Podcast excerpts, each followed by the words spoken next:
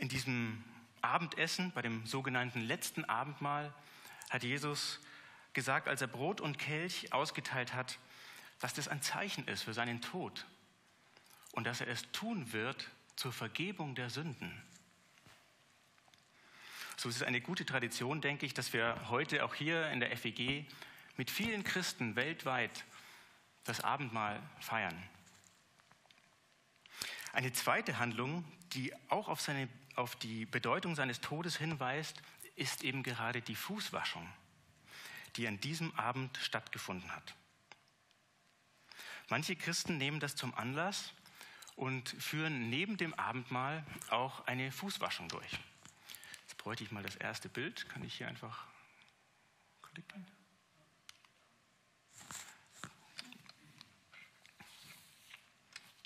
Sie halten sich dabei an die Worte aus Johannes 13, Vers 14. Wenn nun ich, euer Herr und Meister, euch die Füße gewaschen habe, so sollt auch ihr euch untereinander die Füße waschen. Sollten wir vielleicht auch eine Fußwaschung einführen hier in der FEG? Wie wäre es, wenn zum Beispiel am Eingang die Ältesten stehen mit einer Schale Wasser und jedem Gottesdienstbesucher die Füße waschen? War schon mal, ja? Ich komme noch mal drauf zurück. Aber auf jeden Fall ist das unser Thema heute Abend, die Fußwaschung. Was ist die Bedeutung der Fußwaschung? Was hat sie mit dem unmittelbar bevorstehenden Tod von Jesus zu tun? Und natürlich, was hat sie mit uns zu tun? Und dazu lese ich uns mal den einschlägigen Text aus Johannes Kapitel 13, die ersten 17 Verse. Das müsste auf Seite 125 in den ausliegenden Bibeln sein.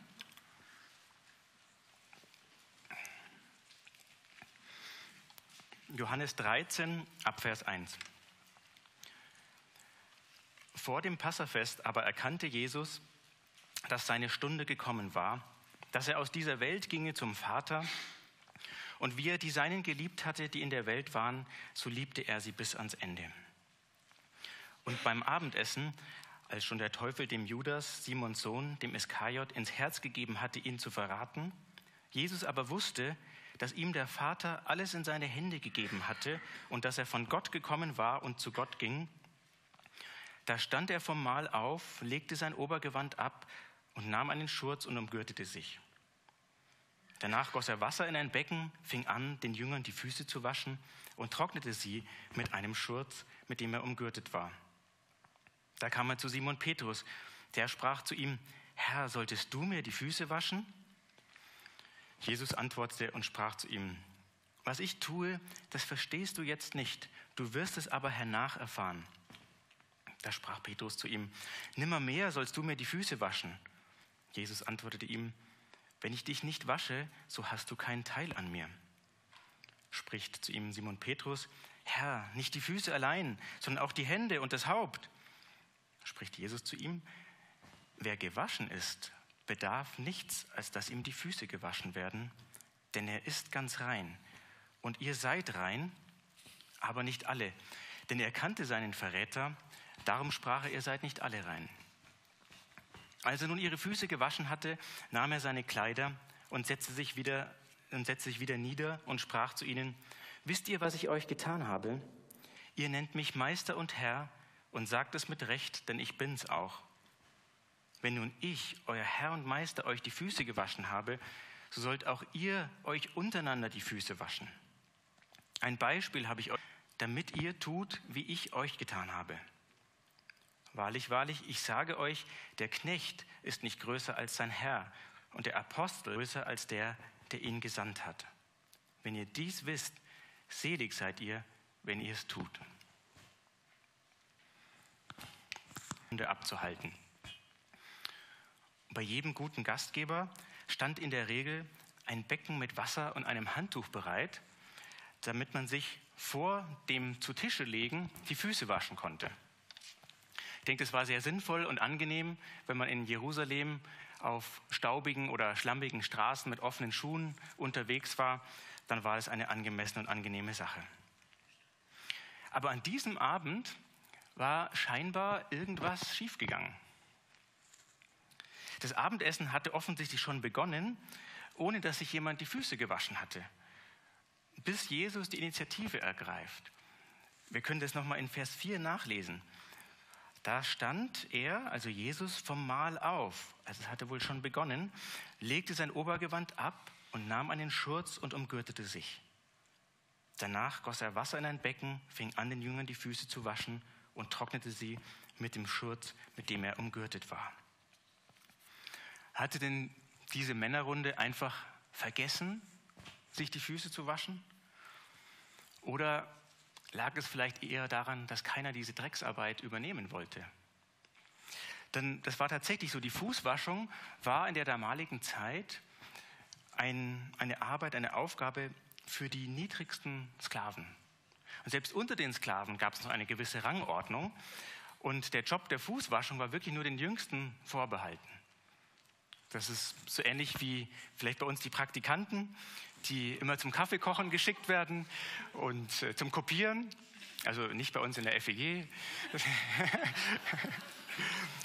Aber so ähnlich kann man sich das vorstellen. Und sobald ein neuer Praktikant kommt, dann muss natürlich der diese Aufgaben übernehmen und der rückt schon wieder auf.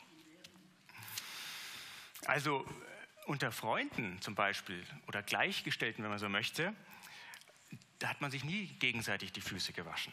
Das äh, war einfach unüblich. Wenn also Petrus jetzt hier nach dem Handtuch gegriffen hätte, dann hätten ihn alle komisch angeschaut, was er jetzt möchte. Also die Jünger müssen völlig konsterniert gewesen sein, dass nun ausgerechnet Jesus diese Arbeit übernimmt.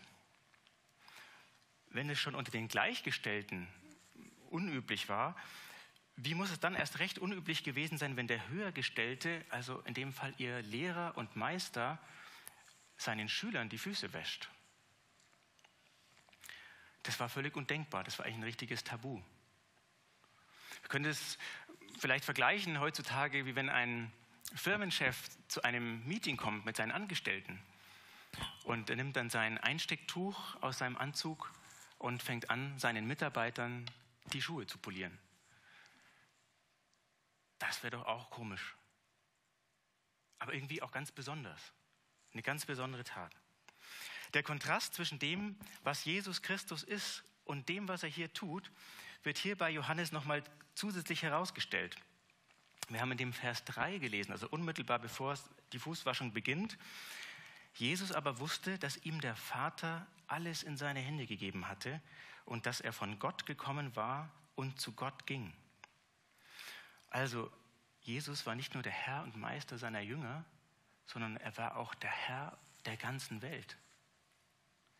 Sein himmlischer Vater hatte ihm alles in die Hände gelegt und ausgerechnet dieser König aller Könige und Herr aller Herren übernimmt diese Sklavenarbeit. Der Höchste macht sich zum Niedrigsten und damit wird noch deutlicher, wie ungewöhnlich, wie erstaunlich, wie ungeheuerlich diese Fußwaschung war. Die ersten Jünger, zu denen Jesus kommt, sind vielleicht noch zu überrascht, um die Füße wegzuziehen oder zu verlegen, um zu protestieren. Aber als Petrus an die Reihe kommt, da wird das Schweigen gebrochen. Das war typisch für Petrus. Er war ja oft so der Anführer der Jüngerschar. Und Petrus protestiert. Vers 6. Da kam er zu Simon Petrus, der sprach zu ihm: Herr, solltest du mir die Füße waschen? Jesus antwortete und sprach zu ihm: Was ich tue, das verstehst du jetzt nicht. Du wirst es aber hernach erfahren. Und hier deutet Jesus schon an, dass hinter seinem Handeln eine tiefere Bedeutung steckt. Ein Geheimnis, das Petrus erst später verstehen würde. Hernach, das heißt im Nachhinein. Erst im Rückblick auf diesen Abend wird Petrus den tieferen Sinn verstehen dieser Fußwaschung. Im Moment ist Petrus einfach dagegen. Wir lesen in Vers 8, da sprach Petrus zu ihm, nimmermehr sollst du mir die Füße waschen. Und Jesus antwortete ihm, wenn ich dich nicht wasche, so hast du keinen Teil an mir. Oder in manchen Übersetzungen steht auch keine Gemeinschaft mit mir. Und diese Aussage, die muss Petrus nun wirklich ins Mark getroffen haben.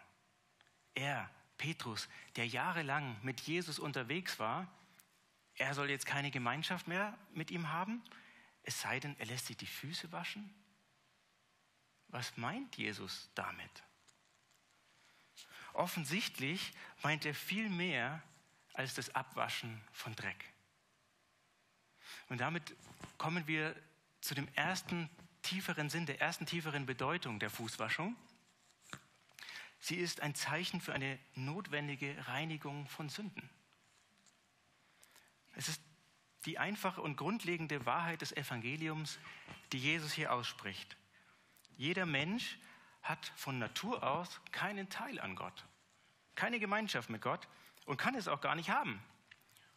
Gott ist nämlich heilig und vollkommen und jeder Mensch ist nach Gottes Definition unheilig und unvollkommen, schuldig, ja sogar bis ins Herz hinein verdorben. Und insofern von Gott radikal geschieden. Also keine Gemeinschaft, kein Teil zwischen Gott und Menschen. Das gilt auch für Petrus. Und dieses Problem lässt sich nur lösen durch eine Waschung, die nur Jesus anbieten kann. Wir sehen also, dass diese äußere, sichtbare Fußwaschung nur ein Zeichen, ein Sinnbild ist für etwas anderes, für eine innere, unsichtbare Reinigung, die Reinigung von Schuld und Sünde. Aber wie kann Jesus das gewährleisten? Dieses Geheimnis wird erst verständlich durch das, was unmittelbar bevorsteht. Jesus spricht an diesem Vorabend zum Karfreitag von dem viel größeren Dienst, den er den Jüngern und den Menschen der ganzen Welt am nächsten Tag erweisen wird. Er wird nicht nur freiwillig sterben, er wird auch einen stellvertretenden Tod sterben und damit Sündenvergebung erst ermöglichen. Insofern kann Petrus das auch erst später verstehen. Er kann es erst im Rückblick verstehen, dass dort am Kreuz Jesus die Schuld weggetragen hat. An diesem Karfreitag, da hat Jesus diesen abgrundtiefen Graben zwischen Gott und den Menschen zugeschüttet. Da am Kreuz wurde diese Brücke gebaut, auf der wir wieder zu Gott kommen können und wieder Gemeinschaft mit ihm haben können. Deswegen sagt Jesus zu Petrus, wenn ich dich nicht wasche, so hast du keine Gemeinschaft mit mir. Oder ich will es mal mit anderen Worten formulieren. Wenn du, Petrus, oder wir können auch einsetzen Christian oder Sibylle oder Jan oder Anita, wenn du dir von mir nicht die Schuld vergeben lässt und ich dir nicht neues Leben schenken darf, kannst du nicht in Gottes Familie aufgenommen werden. Ich will dir nicht nur den Dreck abwaschen, der an deinen Füßen klebt, sondern vielmehr den Schmutz der Sünde, den dein Herz belastet und verkrustet. Die natürliche Reaktion darauf, denke ich, ist bei Petrus genauso wie bei uns. Wir möchten das nicht. Erstens müssten wir uns eingestehen, dass wir dreckig und sündig sind in Gottes Augen. Und wer will das schon? Das ist peinlich. Wir reden viel lieber über unsere guten Seiten und über unsere sauberen und besten Seiten und unsere guten Eigenschaften.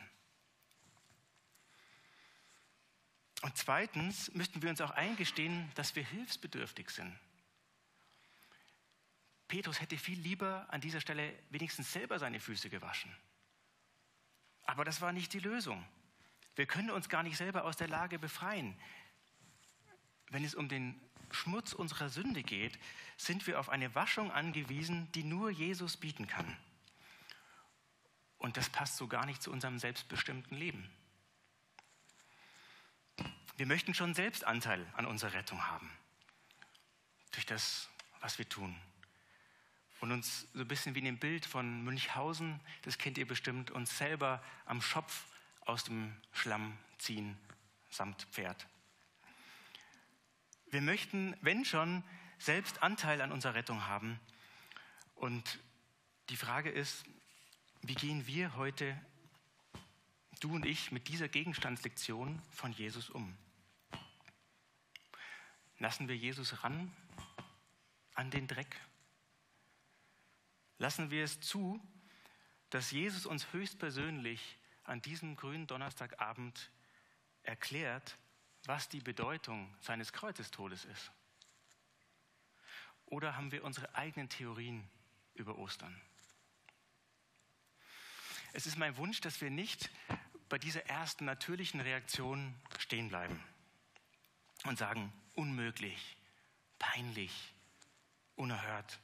Mein Leben ist Privatsache und ob und wie ich mich mit Gott auseinandersetze, das entscheide ich schon selber. Manchmal dauert es eine Weile wie bei Petrus, bis wir den tieferen Sinn von Gottes Handeln verstehen und erkennen, dass Gott den Menschen liebt und alles tut, um ihn wieder zu sich zu ziehen. Zu, zu ziehen. Und wir sehen, Jesus zwingt Petrus nicht. Er zwingt ihn nicht. Er stellt ihn nur vor die Wahl, so wie jeden Menschen. Schauen wir uns die nächsten beiden Verse an. Die Unterhaltung ist noch nicht zu Ende.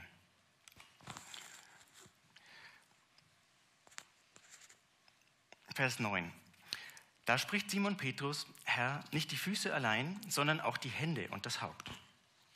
Spricht Jesus zu ihm, wer gewaschen ist, oder hier könnte man auch übersetzen, gebadet ist, hier wird nämlich ein anderes griechisches Wort verwendet, bedarf nichts, als dass ihm die Füße gewaschen werden, werden, denn er ist ganz rein und ihr seid rein, aber nicht alle, denn er kannte seinen Verräter, darum sprach er, ihr seid nicht alle rein.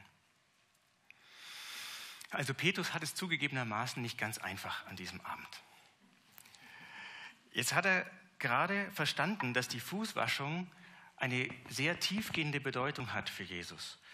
Und wenn Petrus eines will, dann ist es Gemeinschaft haben mit Jesus. Einen Teil an ihm haben. Und deshalb ist seine Antwort völlig nachvollziehbar. Wenn die Waschung so wichtig ist, ja, dann doch bitte nicht nur die Hände, dann doch bitte ähm, das Haupt und den ganzen Körper. Eine komplette Waschung. Und dann kommt die unerwartete Antwort von Jesus, die nochmal eine neue Bedeutung eröffnet.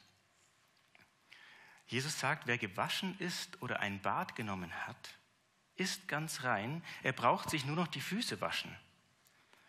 Hier ist offensichtlich etwas anderes gemeint wie in den Versen zuvor. Eben stand die Fußwaschung noch ganz am Anfang als die grundlegende Voraussetzung für Gemeinschaft mit Gott. Aber in diesem Wort in Vers 10 zielt Jesus noch auf etwas anderes ab. Wer ein Bad genommen hat, ist ganz rein und mit dem Zusatz, ihr seid rein, spricht er Petrus und den anderen Jüngern zu, dass sie schon zu seiner Familie gehören. Das neue Bild, das Jesus hier für Vergebung und neues Leben gebraucht, ist also das Gewaschensein oder das Ganzkörperbad. Und offensichtlich setzt Jesus das bei Petrus schon voraus. Was ist also in diesen Versen mit der Fußwaschung gemeint? Die Bedeutung ist, dass jeder Christ, der sich grundsätzlich der Vergebung durch Jesus bewusst ist, hier im Bild des Ganzkörperbades, dennoch nicht sündlos über diese Erde geht und immer wieder Vergebung braucht. Ich denke, wir kennen das. Wir sind noch nicht in jeder Hinsicht und zu jeder Zeit so, wie Jesus uns haben möchte. Wir denken noch egoistisch, wir handeln oft noch gegen das Gebot der Liebe. Wir werden aneinander schuldig. Am Beginn eines Lebens mit Jesus steht für alle Jünger dieses Bad, das uns ganz rein macht von aller Schuld. Und das ist ein für alle Mal geschehen. Gott erklärt uns für rein und das muss nicht wiederholt werden. Aber dann, und darum geht es hier, beginnt der restliche Lebensweg als Christ über diese Erde. Und auf diesem Weg machen wir uns die Füße schmutzig. Da schlagen wir uns die Zehen blutig. Und deshalb ist immer wieder ein reinigendes und heilendes Fußbad nötig. Das also ist das zweite Bild, das zweite Zeichen, das Jesus hier einsetzt. Ein Sinnbild, ein Zeichen für tägliche Sündenvergebung. Und auch dieses Bild verweist wieder auf die Ereignisse am nächsten Tag. Denn nur durch das Kreuz gibt es eine ständige Vergebung von Sünden. Wie halten wir es damit? Leben wir in der täglichen Gemeinschaft mit Gott? Wir wissen, wir häufen als Christen noch täglich Sünden und Ungerechtigkeit auf. Darf Jesus mit seinem hellen Lichtschein in unsere Herzen leuchten? Wir brauchen eine tägliche Fußwaschung von unserem Herrn auf dem Weg über diese Erde. Wie sieht die aus? Zum Beispiel dürfen wir Gott immer wieder darum bitten, vergib uns unsere Schuld, wie wir aus dem Gebet des Herrn kennen. Und der Reformator Martin Luther hat das jeden Tag gebetet. Wie sieht es bei uns aus? Kann es sein, dass vielen von uns dieses Gebet gar nicht mehr so wichtig ist? Wenn ich abends manchmal mit unseren Kindern bete, dann frage ich sie zunächst mal, für was können wir heute danken? Und dann fallen ihnen so ein paar Sachen ein. Dann frage ich sie, für was können wir denn Gott bitten? Da fallen ihnen mindestens so viele Sachen ein. Manchmal endet es gar nicht. Und dann frage ich immer noch zum Abschluss, und was war heute nicht in Ordnung? Was dürfen wir nach Gott bekennen? Und es kommt spontan die Antwort, nichts. Sag ich wirklich? Nö, nichts. Fällt mir nichts ein. Heute war nichts.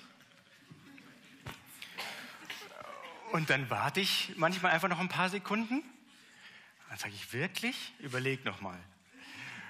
Und meistens kommen dann doch noch ein oder zwei Punkte, wo sie ihre Geschwister gequält haben. Teilweise weiß ich das gar nicht. kommen Dinge zum Vorschein, wenn sie kurz darüber nachdenken. Und mir ist aufgefallen, dass es in meinem Gebetsleben ganz ähnlich ist. Dass ich mir selten Zeit nehme für ein bewusstes Sündenbekenntnis obwohl meinem himmlischen Vater ganz viele Punkte einfallen würden, was heute dran wäre, zu bekennen. Wenn ich das machen würde, müsste ich mich ja ständig hinterfragen. Nach Gottes Maßstab müsste ich mich fragen, was heute nicht in Ordnung war. Und das ist lästig. Das ist so lästig wie tägliches Waschen oder Zähneputzen. Möchten eigentlich gerne darauf verzichten. Manchmal geht es auch ohne. Aber irgendwann merkt man es. Und ich muss sagen, ich bin durch dieses Wort wieder neu motiviert worden, das zu tun. Sünde vor Gott zu bringen, in einer täglichen Fußwaschung. Es ist nicht ein Riesenprivileg und ein Geschenk, dass wir wissen dürfen, wo wir mit unserer Schuld hinkommen können. Und unser Gott ist ein guter Gott. Er vergibt uns gerne. Er hat alles dafür getan. Er wäscht uns selbst die Füße. Und er macht es wieder und wieder und wieder und wieder. Und wenn wir das regelmäßig einüben, dann wird uns das verändern. Wir werden definitiv dankbarer für Vergebung.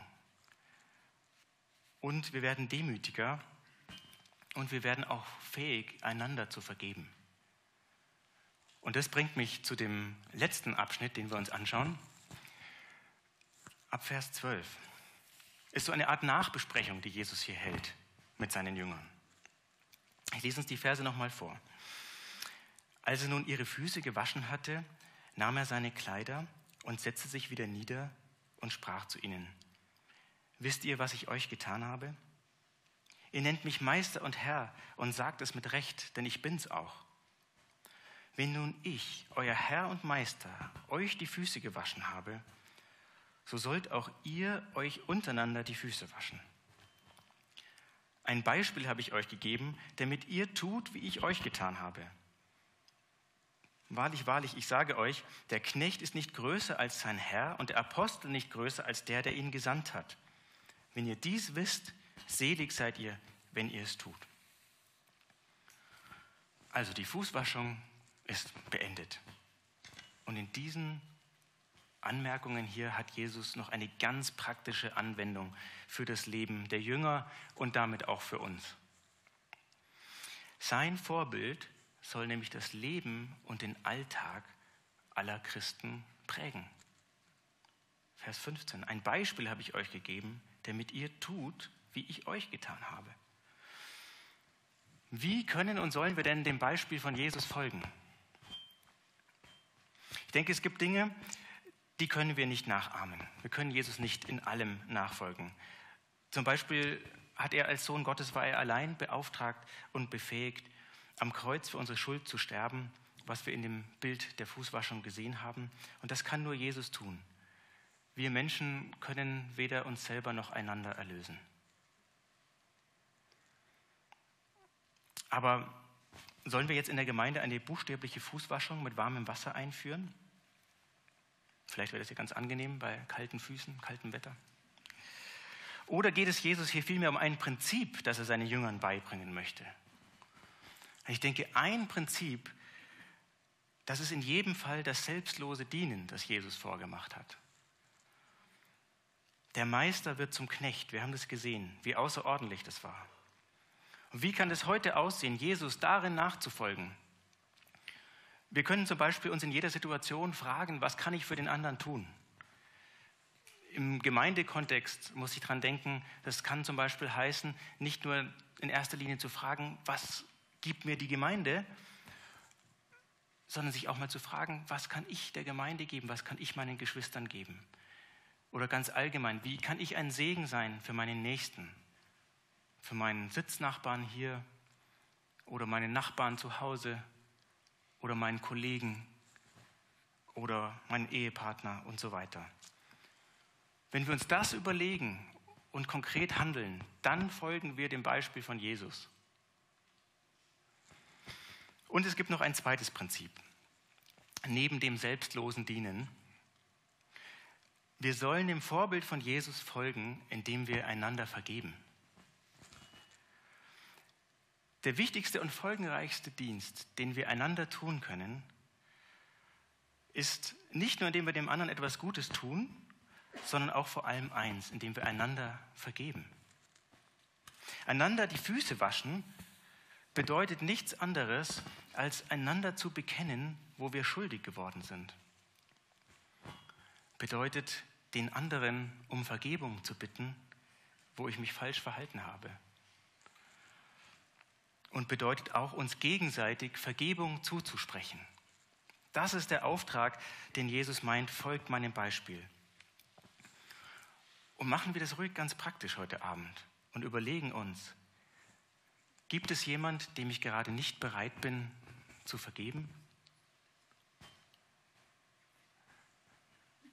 Oder sollte ich jemand um Vergebung bitten? Ich habe vorhin kurz das Vaterunser zitiert mit dem Gebet um tägliche Vergebung. Vergib uns unsere Schuld. Aber wir alle wissen, wie es da weitergeht. Wie auch wir vergeben unseren Schuldigern. Jesus verbindet seine Vergebung immer mit dem Auftrag, auch anderen zu vergeben. Jesus sagt, es kann nicht unter der Würde eines Christen sein, an dem Nächsten das zu tun, was er selber auch an uns getan hat. Und ich habe noch einen Vers gefunden, in dem auch der Apostel Paulus das direkt aufgreift, den gleichen Gedanken. Ein Vers aus dem Kolosserbrief, Kapitel 3, Vers 13. Und einer ertrage den anderen, schreibt Paulus da, und vergebt euch untereinander, wenn jemand Klage gegen den anderen hat. Wie der Herr euch vergeben hat, so vergebt auch ihr. Brauchen wir also eine Fußwaschung hier in unserer Gemeinde? Ich denke ja, ein volles Ja dazu, aber nicht so sehr mit Wasser, sondern in der tiefen Bedeutung, wie sie uns Jesus vorgemacht hat. Indem wir uns von seiner vorgelebten Liebe, der Liebe unseres Meisters, inspirieren lassen und einander dienen und immer wieder vergebungsbereit sind. Und das geht am besten, indem wir uns, wie wir gesehen haben, die große Vergebung Gottes bewusst machen und täglich zu Gott kommen. Jesus hat doch ganz schön was reingepackt in diesen Gründonnerstagabend. Wenn wir das Wissen mitnehmen, ist es super. Aber Jesus ist auch daran interessiert, dass wir möglichst in die Umsetzung kommen. Darum sagt er am Schluss in diesem Vers 17, und mit dem will ich auch schließen, wenn ihr dies wisst, selig seid ihr, wenn ihr es tut. Amen.